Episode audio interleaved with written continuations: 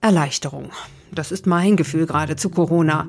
Erleichterung, dass das Thema endlich raus ist aus den täglichen Nachrichten. Erleichterung, dass ich nicht mehr an die Maske denken muss, wenn ich aus dem Haus gehe. Bei Familien, die Angehörige verloren haben, überwiegt dagegen vermutlich noch immer die Trauer.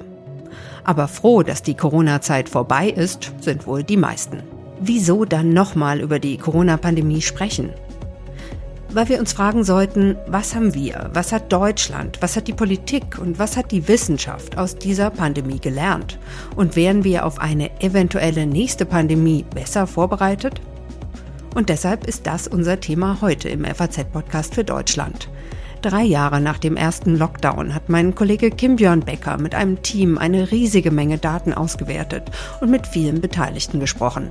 Davon erzählt er uns gleich. Außerdem kläre ich mit dem FAZ-Wissenschaftsressort, ob wir uns schon Sorgen vor der nächsten Pandemie machen müssen. Heute ist Montag, der 27. März 2023. Mitgearbeitet haben Anna Balley, Jennifer Brückner, Kevin Gremmel und David Brucklacher. Mein Name ist Angelika Fey. Schön, dass Sie zuhören. Zu Anfang möchte ich Sie einladen auf eine kleine Zeitreise. Drei Jahre Pandemie im Schnelldurchlauf. Erzählt von Jennifer Brückner. Es begann schleichend. So berichtet die Tagesschau am 10. Januar 2020. Hongkong verschärft Kontrollen bei der Einreise. Die US-Botschaft in Peking warnt vor Kontakten mit Tieren und erkrankten Menschen. Anlass dafür ist die mysteriöse Lungenkrankheit in der chinesischen Millionenstadt Wuhan. Weit weg, in China, war das noch alles. Doch in einer globalisierten Welt reisen auch Viren schnell. Am 28. Januar 2020 wurde der erste Fall in Deutschland gemeldet. Damals dachten wir noch, das wird schon. Ein Reporter berichtet für die Tagesschau aus München über den ersten Covid-Cluster. Sehr ernst, das betonen die Behörden, aber gleichzeitig betonen sie auch, die Lage sei unter Kontrolle, sei im Griff, man sei auf so etwas vorbereitet und es bestehe keinerlei Grund für übermäßige Sorgen oder gar zu Panik. Die Fälle wurden mehr, die Stimmung schlechter. Grund dafür, wir standen blank vor einer riesigen Herausforderung. Sie wissen, es gibt keine Therapie und es gibt auch keinen Impfstoff. So Lothar Wieler, Chef des Robert Koch Instituts. Er wird unser ständiger Begleiter durch die Pandemie werden. Nachdem die WHO am 11. März den Corona-Ausbruch zu einer globalen Pandemie erklärte, geht auch Deutschland in den ersten Lockdown. Millionen von ihnen können nicht zur Arbeit. Ihre Kinder können nicht zur Schule oder in die Kita. Theater und Kinos und Geschäfte sind geschlossen.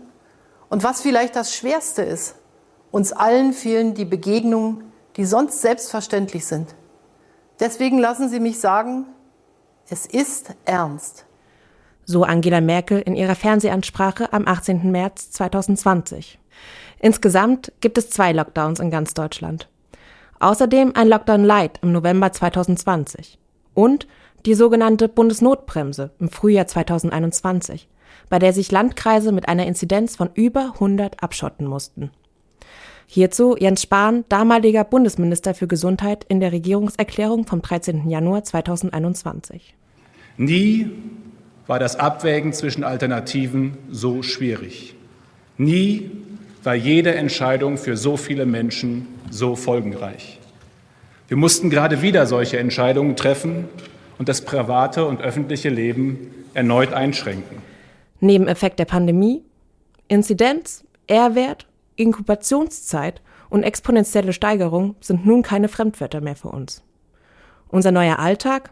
Grenzkontrollen in Europa, Masken, überlastete Krankenhäuser und klatschende Menschen am Fenster, Homeoffice und Homeschooling. Und Proteste. Die Querdenkerbewegung entwickelt sich. Tausende von Menschen gehen auf die Straßen. Parallel dazu, der Impfstoff kommt. BioNTech, Moderna, AstraZeneca. Bis heute sind rund 52,1 Millionen Menschen in Deutschland dreifach geimpft. Das entspricht 62,6 Prozent der Menschen. Geimpft, genesen oder getestet? 3G, 2G plus? Diese Fragen bestimmen den Alltag einer sich langsam wieder öffnenden Gesellschaft bis zu den erlösenden Worten des Gesundheitsministers Lauterbach diesen März. Die Pandemie verliert schrittweise ihren Schrecken.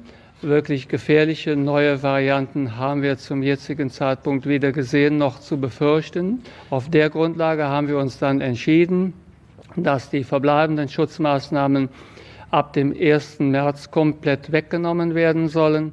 Die Folgen der Pandemie? Mehr als nachgewiesene 38,2 Millionen Infektionen allein in Deutschland. Die Dunkelziffer? Wahrscheinlich riesig. Mindestens 10 Prozent aller Infizierten weltweit leiden unter den Spätfolgen von Corona. Bis heute zählt das Robert Koch Institut rund 170.000 Todesfälle in Deutschland im Zusammenhang mit dem Coronavirus. Einzelne Maßnahmen bleiben bis heute umstritten. Was hat geholfen und was nicht? Jens Spahn sagte schon zu Beginn der Pandemie. Bei einem was anderem bin ich ausdrücklich Ihrer Meinung und das will ich auch grundsätzlich zu anderen Debatten, äh, etwa auch gerade zur Maske und anderem sagen. Äh, dass wir miteinander wahrscheinlich viel werden verzeihen müssen in ein paar Monaten. Wir werden uns viel verzeihen müssen in ein paar Monaten, hat Jens Spahn da gesagt. Inzwischen sind Jahre vergangen und das mit dem Verzeihen müssen und vor allem das Aufarbeiten sind noch immer Thema. FDP und CDU verlangen im Bundestag sogar eine Enquete-Kommission, also ein Aufarbeitungsgremium, das sich anders als bei einem Untersuchungsausschuss aus Abgeordneten und externen Sachverständigen zusammensetzt. Und diese Kommission soll, so der Wunsch, politische Fehler im Umgang mit der Covid-Pandemie wissenschaftlich untersuchen. Hier bei der FAZ hat schon ein Team zurückgeschaut und nach vorne und hat sich gefragt, was haben wir drei Jahre nach dem ersten Lockdown gelernt? Herausgekommen ist eine umfassende Recherche, Gespräche mit vielen beteiligten Menschen, zum Beispiel mit einer Amtsärztin, einer Kinderpsychologin, einem Intensivpfleger, dem NRW-Gesundheitsminister Karl-Josef Laumann von der CDU und noch einigen mehr. Außerdem hat das Team eine große Datenrecherche gemacht. Über die Ergebnisse kann ich jetzt mit Kim Björn Becker sprechen. Er ist Politikredakteur bei der FAZ, beschäftigt sich vor allem mit Gesundheitspolitik und ist von Beginn an am Thema Corona dran. Hallo Kim. So ist es ja, grüß dich. Also ich muss zugeben, für mich sind die Anfänge der Pandemie schon wieder weit weg. Es ist super viel passiert seitdem. Wie geht's dir, wenn du an das Frühjahr 2020 zurückdenkst? Was für ein Moment ist dir als Journalist noch besonders im Gedächtnis geblieben? Ja, so den einen Moment gab's nicht, sondern es hat sich ja damals sehr peu à peu aufgebaut, die Dramatik mhm. dieser Situation. Ja, es gab dann die Szenen aus dem Ausland, die ersten Fälle in Deutschland, der eine Patient, der in München isoliert worden ist. Und als dann wirklich dieser Lockdown kam Ende März, dann hat sich natürlich fundamental erstmal alles geändert. Ähm, für Journalisten war die größte Veränderung, dass man die Gesprächspartner gar nicht mehr so einfach persönlich aufsuchen konnte. Es gab ja mhm. Kontaktbeschränkungen, die galten ja auch, auch für Journalisten. Und dass man zu Menschen hingeht, ihnen in die Augen guckt, wenn man mit ihnen redet, ist ja, weißt du ja auch, ist ja gang und gäbe. Ja. Das ist alles weggefallen und man musste alles vom Telefon wegrecherchieren. Das war eine Riesenumstellung für den Arbeitsstil. Das war mhm. ich überhaupt nicht gewohnt vorher. Und sich da erstmal einzurichten in dieses neue Normal, das war schon eine Aufgabe. Hm. Und du hast ja auch mit Karl Josef Laumann gesprochen. Was hat er denn erzählt, wie er die Pandemie erlebt hat? Genau, wir haben uns überlegt, wenn wir die Menschen fragen, was haben Sie, was habt ihr aus Corona gelernt, dann müssen wir auch mit jemandem reden, der diese Entscheidung mitgetroffen hat. Und Herr Laumann in Düsseldorf war bereit, mit uns zu sprechen. Und eine Sache, die, die mich und die uns sehr interessiert hat, war die Frage, ob er als verantwortlicher Minister eigentlich die ganze Zeit über sich sicher sein konnte, dass das Gesundheitssystem standhält. Das war ja immer das große Ziel. Und darauf hat er mir geantwortet. Ich habe große Sorgen gehabt, vor allen Dingen in der Zeit, wo ich diese schlimmen Bilder aus Italien gesehen habe, dass man Menschen nicht äh, versorgen konnte. Wir hatten ja auch hier dann die Hilferufe zum Beispiel aus den Niederlanden, die äh, froh waren, dass wir Patienten übernehmen konnten. Wir haben auch Patienten aus anderen Bundesländern übernehmen können. Und manchmal waren wir ja auch hart dran, äh, zu sagen, wir müssen jetzt elektive Eingriffe verschieben. Das haben wir ja auch alles äh, gemacht. Halten die Intensivstationen stand, hält das Personal stand. Ja, da war schon manche schlaflose Nacht, wo man gedacht hat, hoffentlich kriegen wir das diese Woche hin, dass wir alle Leute versorgen können. Ja, das sagt Karl-Josef Laumann über den Anfang der Pandemie, jetzt vor drei Jahren. Mhm. Und diese Dramatik des Anfangs, die verblasst ja jetzt allmählich. Und jetzt geht es eher um die Frage, was für Fehler wurden gemacht. Was sagt Laumann denn dazu? Das haben wir ihn natürlich auch gefragt, welche Fehler er von sich persönlich sieht. Und er sagt sinngemäß, Fehler sind für ihn erstmal, das ist ein sehr großes Wort. Sein Punkt ist, dass man ja früher gar nicht den Informationsstand von heute hatte und deswegen so ein bisschen milder zurückgucken muss, wenn jetzt auch die Rufe nach Aufarbeitung stattfinden. Aber mitgenommen hat ihn das Ganze natürlich schon. Im Nachhinein ist man immer schlauer. Man würde manche Entscheidungen heute nicht mehr so treffen und Natürlich ist die Entscheidung, dass wir damals äh, über einige Monate zum Beispiel unsere Altenheime äh, vollkommen geschlossen hatten für Besucher, im Nachhinein finde ich mit das Schwierigste gewesen, weil da natürlich auch Menschen gestorben sind, wo die Ehepartner nicht hinkommen, obwohl sie 50 Jahre verheiratet waren und ähnliches. Und da denke ich schon viel drüber nach. Aber ich sage noch einmal, damals keine Schutzbekleidung, kein Impfstoff. Die Situation, wenn ältere Menschen sich infizieren, dass davon auch viele gestorben sind, konnte man die Entscheidung wahrscheinlich gar nicht anders treffen. Aber das sind so Dinge, äh, die mir schon ein bisschen auch in meiner Seele, in meinen Gedanken hinterherhinken. Ja, soweit Karl-Josef Laumann zur Frage der Fehler. Und ich finde, diese Ambivalenz, die er da so ein bisschen deutlich macht in seiner, in seiner Antwort, die kann ich menschlich sehr gut nachvollziehen. Genauso wie ich Menschen verstehe, die sagen, aber wir müssen doch jetzt gucken, was heißt das Ganze und mit dem Wissen von heute, äh, was bedeutet das für die Zukunft? Ja, und wenn jetzt eben Aufarbeitung gefordert wird, um was für Themen geht's denn da? Um was für strittige Maßnahmen oder Maßnahmen, die eventuell vielleicht auch zu spät kamen? Das sind mehrere Themenkomplexe. Also im ganz großen Bild ist ja Deutschland mit sehr restriktiven Maßnahmen durch die Corona-Pandemie gegangen, wenn man es mit anderen europäischen Ländern mhm. zum Beispiel vergleicht. Da ist eine der großen Aufgaben zu sagen, war unser restriktiver Kurs überhaupt richtig? Mhm. Hätten wir es nicht viel laxer machen können und mhm. sollen? Das ist eine Frage, die ist auch wissenschaftlich sehr anspruchsvoll zu klären, weil die Länder sind ja sehr unterschiedlich. Man kann ja. sie nicht einfach so vergleichen und dann die politischen Maßnahmen so als Variable rauszunehmen. Das ist, glaube ich, äh, wissenschaftlich wirklich schwer, das zu sagen. Die zweite Frage ist, hätten wir nicht viel einheitlicher reagieren müssen? Ah ja. ähm, mhm. Oder eben doch noch zielgerichteter? Also wir haben ja uns oft mit damit beschäftigt, dass Bund und Länder was beschlossen haben. Dann mhm. haben die mhm. Länder das irgendwie vielleicht nicht 16-fach anders, aber doch fünffach anders umgesetzt, sodass sich mhm. kleine Gruppen gebildet haben. Die einen machen es so, die anderen machen es mhm. anders. Das ist oft kritisiert worden. Ich habe es in Kommentaren auch oft kritisiert. Das ist auch eine der Fragen. Ist es mhm. gut, dass wir zentralisiert darauf reagieren oder muss man vielleicht sogar doch noch stärker regional darauf antworten? Wäre auch ein, ein Learning, dass man aus dieser Pandemie ziehen kann, was eigentlich die richtige Antwortstrategie mhm. ist. Und dann gibt's natürlich für alle möglichen Gesellschaftsbereiche Detailfragen, was man daraus mitnehmen kann und wie sich bestimmte Gebiete, sagen wir die Krankenhäuser, die Gesundheitsämter, die Arztpraxen grundsätzlich anders aufstellen müssen. Ja, lass uns das mal der Reihe nach durchgehen, Gerne. ja. Also um die Pandemie einzudämmen, kam es ja zum Beispiel auch zu Schulschließungen. Was kann man da aus heutiger Sicht dazu sagen? Also zum einen war das notwendig und zum anderen, was für Folgen hatte das?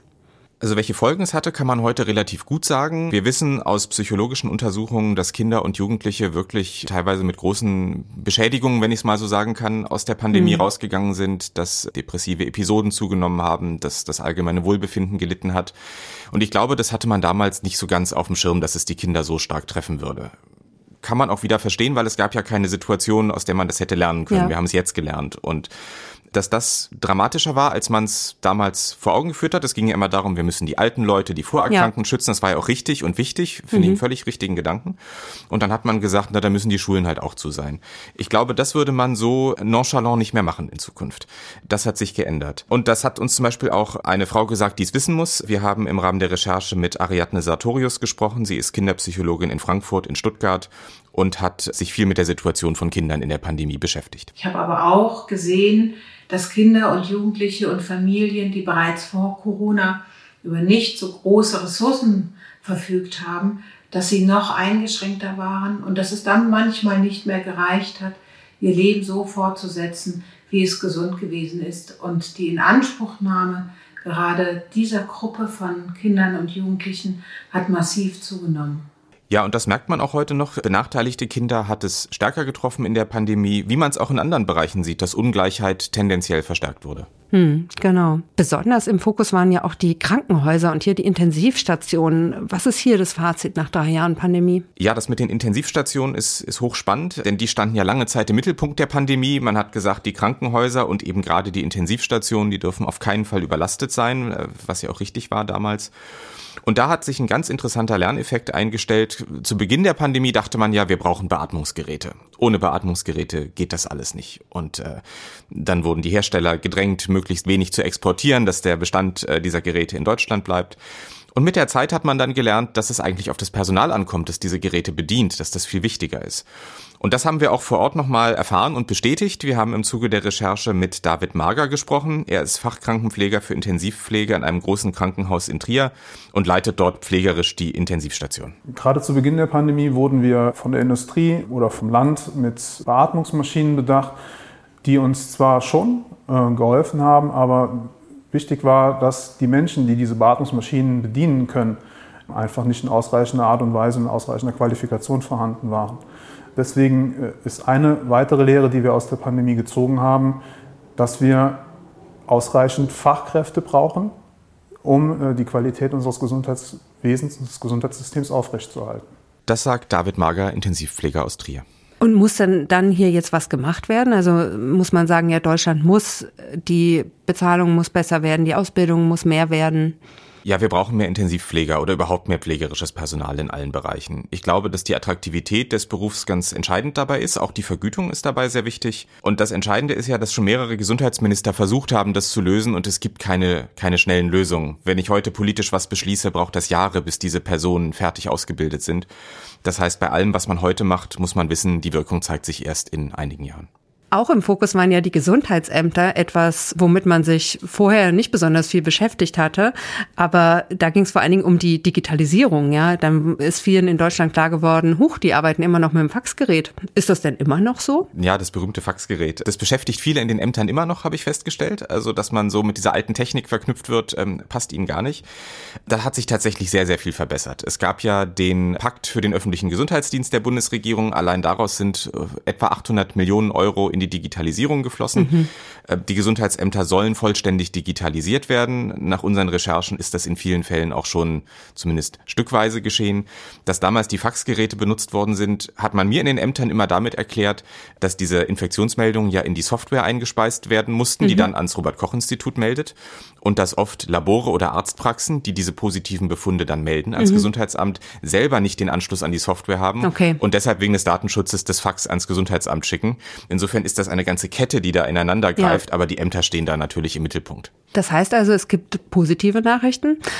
Was mich noch interessiert, was für offene Fragen gibt es denn noch? Also zum Beispiel das Thema Impfschäden nach einer Covid-Impfung. Das rückt ja jetzt immer mehr in den Fokus. Wie groß ist denn diese Gruppe der Betroffenen? Ja, also das ist eine gute Frage, weil wir wissen es tatsächlich noch nicht so wirklich. Mhm. Es gab Zeiten, da hat man gesagt, diese Impfung ist praktisch nebenwirkungsfrei. Das mhm. ist falsch, das weiß man heute. Es gibt natürlich Nebenwirkungen, es gibt auch starke Nebenwirkungen. Glücklicherweise sehr, sehr selten. Nach heutigem Stand ist es immer noch ein sehr sicherer Impfstoff. Unsere Recherchen haben gezeigt, dass bis jetzt knapp 300 Menschen erfolgreich einen Antrag auf Versorgungsleistung bei den Ämtern gestellt haben nach einem Corona-Impfschaden. Also das sind anerkannte Fälle, von mhm. den Behörden anerkannte Fälle. Wie viele es insgesamt sind, sind noch tausende Verfahren offen, ist ein bisschen schwer zu sagen. Aber das finde ich eines der wirklich spannenden Dinge, das uns auch noch weiter beschäftigen wird. Es geht ja nicht nur um die Impfung, es geht ja auch um Long-Covid, also um ja. Menschen, die einfach sehr lang an den Symptomen ihrer Infektion leiden.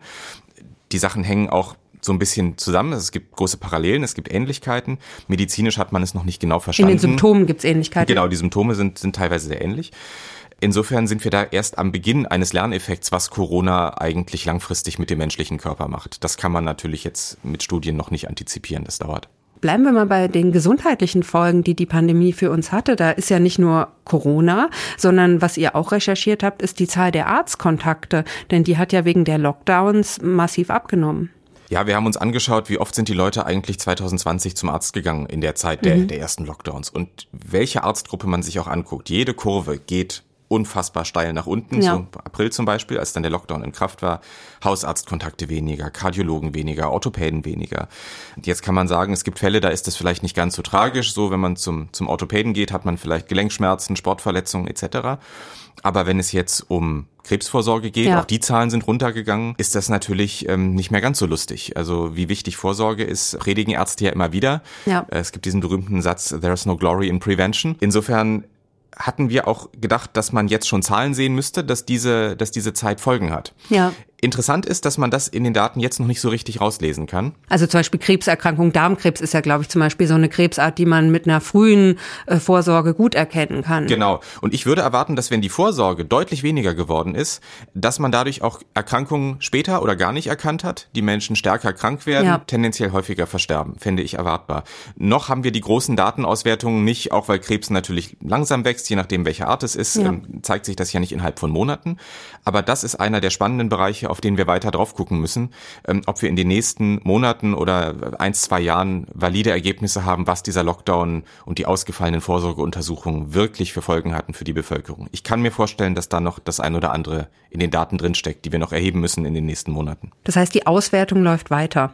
Aber jetzt zum Schluss unseres Gesprächs möchte ich dich nochmal um eine deine Einschätzung auch einfach bitten. Ist denn Deutschland jetzt besser vorbereitet auf eine eventuelle nächste Pandemie? Das hängt natürlich davon ab, was es für eine Pandemie ist. Also wenn ja. es wieder ein Erreger wäre, der sich ähnlich verbreitet wie Corona, würde ich sagen, da kann man schon einzelne Lehren draus ziehen. Wir wissen jetzt, was Masken bringen und wo sie eher weniger bringen.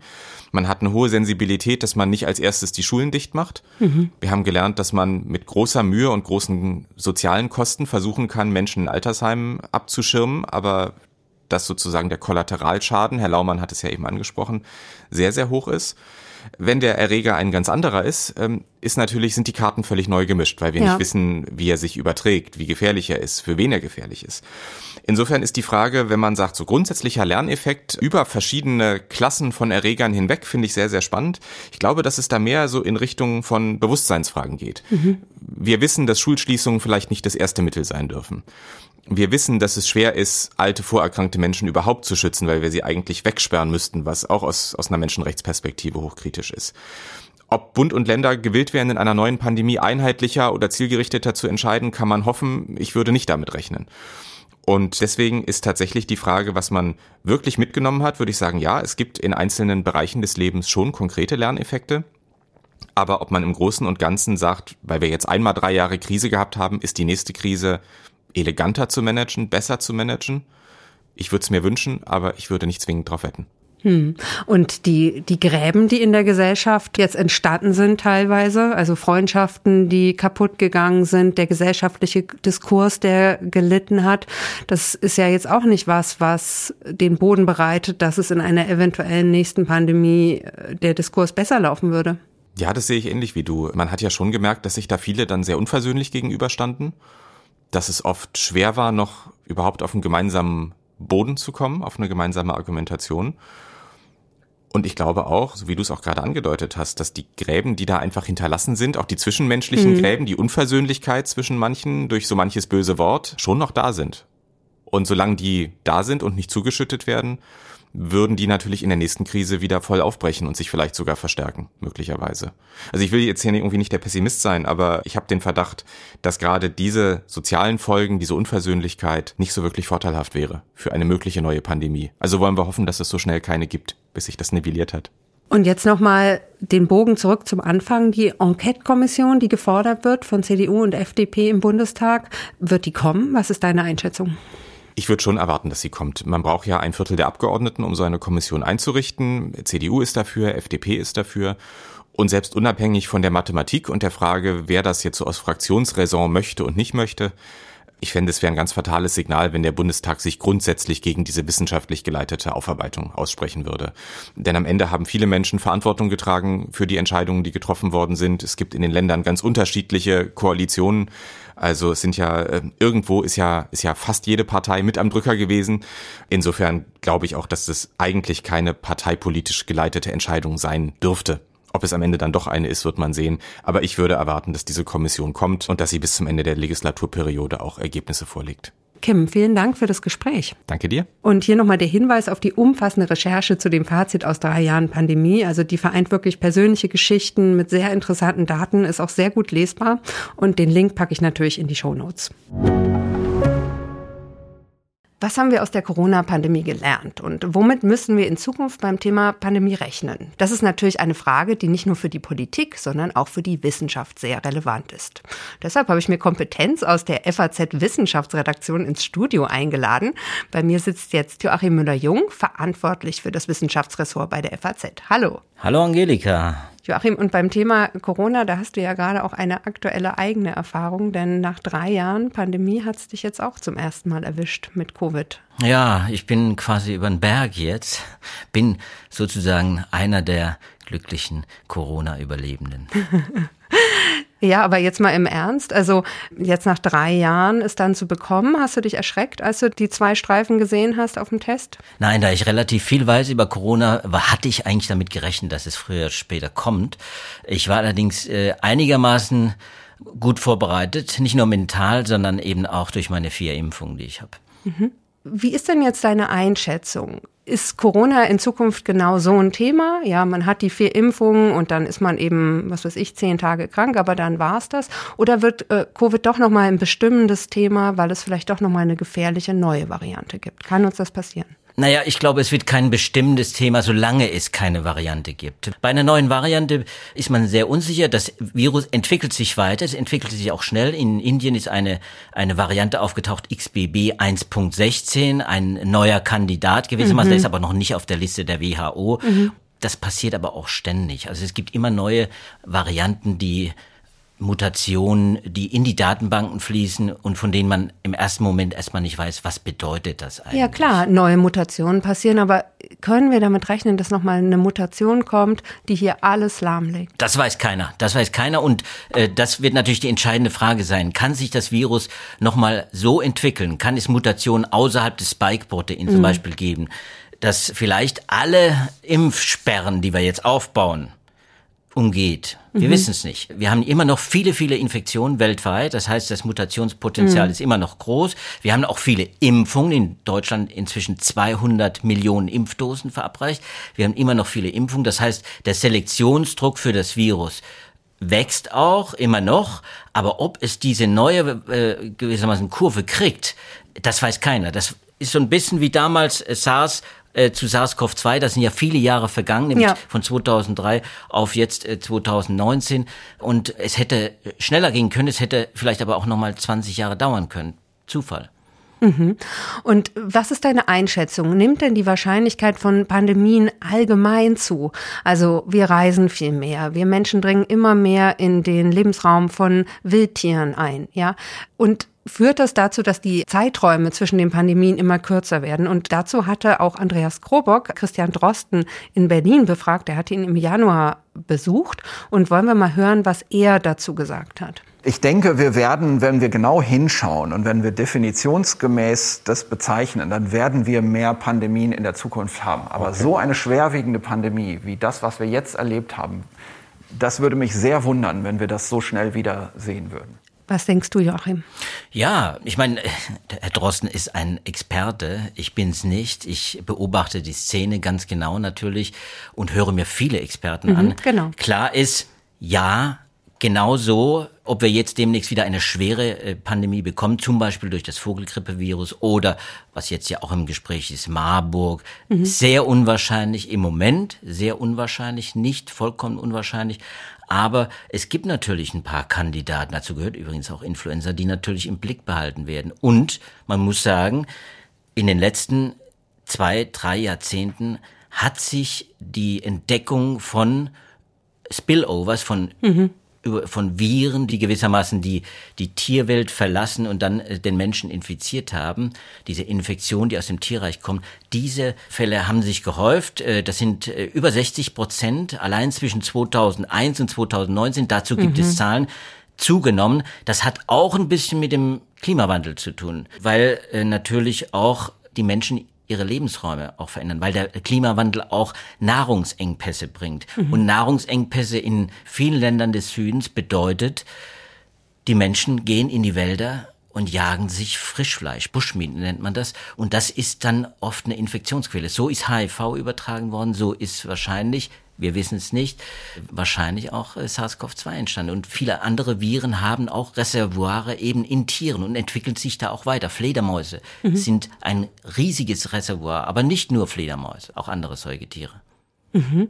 Und du hast die Vogelgrippe gerade eben schon erwähnt. Ist die aus deiner Sicht der nächste Pandemiekandidat? Ja, es ist natürlich beunruhigend, weil es sich äh, seit Monaten jetzt ausbreitet, immer häufiger Meldungen kommen in Vogelpopulation, in Wildvogel und dann auch jetzt in Käfighaltung auch aufgetaucht ist und schließlich dann eben auch Säugetiere sich infiziert haben am Vogelkot oder durch direkten Kontakt oder wie auch immer Säugetiere wie Seelöwen, Robben und jetzt zuletzt eben auch in Norddeutschland Füchse, zum Teil auch weit voneinander entfernt. Das heißt, es gibt da ein Reservoir äh, von Vogelgrippeviren in Wildvögeln, in Stallungen, wo auch immer, äh, die ja, die muss uns beunruhigen, weil dadurch die Kontaktfläche quasi zwischen mhm. Tier und Mensch vergrößert wird. Auch ein Fuchs, der ist ein Kulturfolger, der geht ja, in die Städte, der, der, der der, der klaut sich äh, Hühner, geht also in die Hühnerstelle. Also das sind alles Kontaktflächen, äh, die will man vermeiden und die Wahrscheinlichkeit wächst damit eben, dass es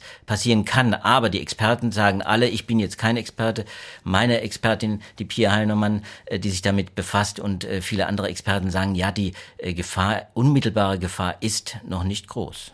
Mhm, das ist ja schon mal sehr beruhigend. Und eine weitere, eher beruhigende Frage, die ich mir gestellt habe, ist, sind wir denn jetzt nicht auch durch den Schub, den die Impfstoffentwicklung durch Covid bekommen hat, dann nicht auch für eine neue Pandemie mit einem anderen Erreger besser aufgestellt? Also diese äh, mRNA-Impfstoffe, die wir jetzt haben, ermöglichen die nicht auch, dass äh, bei einer eventuell neuen Pandemie der Impfstoff viel schneller zur Verfügung steht, als wir das aus der Vergangenheit kannten? Absolut. Diese neue Technologie ist ein Segen, das muss man sagen bei allen Ungeklärtheiten, die es noch gibt und Unsicherheiten.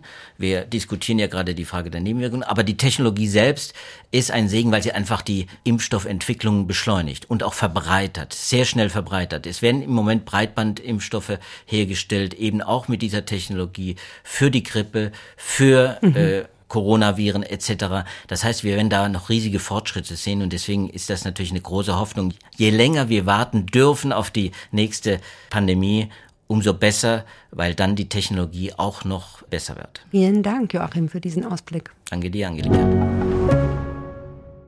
Eine Frage, die ja immer noch nicht geklärt ist, wo kam das Virus eigentlich her? Ist es einfach von einem Tier zu Menschen übergesprungen, vielleicht auf einem Markt? Oder kommt SARS-CoV-2 doch aus einem Labor in Wuhan? Ob es hierzu inzwischen mehr Infos gibt, habe ich den FAZ-Wissenschaftsredakteur Hinak Feldwisch-Brentrup gefragt. Und er hat mir gesagt, dass das nach wie vor immer noch nicht eindeutig zu beantworten ist, aber es gibt Hoffnung auf Aufklärung. Es ist immerhin so, dass jetzt die US-Regierung, auch also Biden, ein Gesetz unterschrieben hat, nachdem Informationen der Geheimdienste veröffentlicht werden sollen, dass da auch hoffentlich mal ein bisschen Transparenz entsteht. Und das Ganze kann natürlich auch eine politische Waffe sein dass Geheimdienste und Ministerien einfach behaupten, es kam aus dem Labor, da weiß man immer nicht, ob da was dran ist, was dran ist. Und wenn dazu jetzt was veröffentlicht wird und die ihre Quellenlage offenlegen, ist das natürlich spannend. Also, auch mehr als drei Jahre nach Beginn der Pandemie gibt es immer noch viele Wissenslücken. Ein Fazit, das ich noch mitnehme nach drei Jahren Pandemie. Wir Menschen sind ganz schön resilient. Die Corona-Pandemie war ein Einschnitt, ein massiver Einschnitt. Aber jetzt, drei Jahre später, ist der Großteil der Gesellschaft wieder im normalen Leben angekommen. Das macht mir Hoffnung. Danke fürs Zuhören.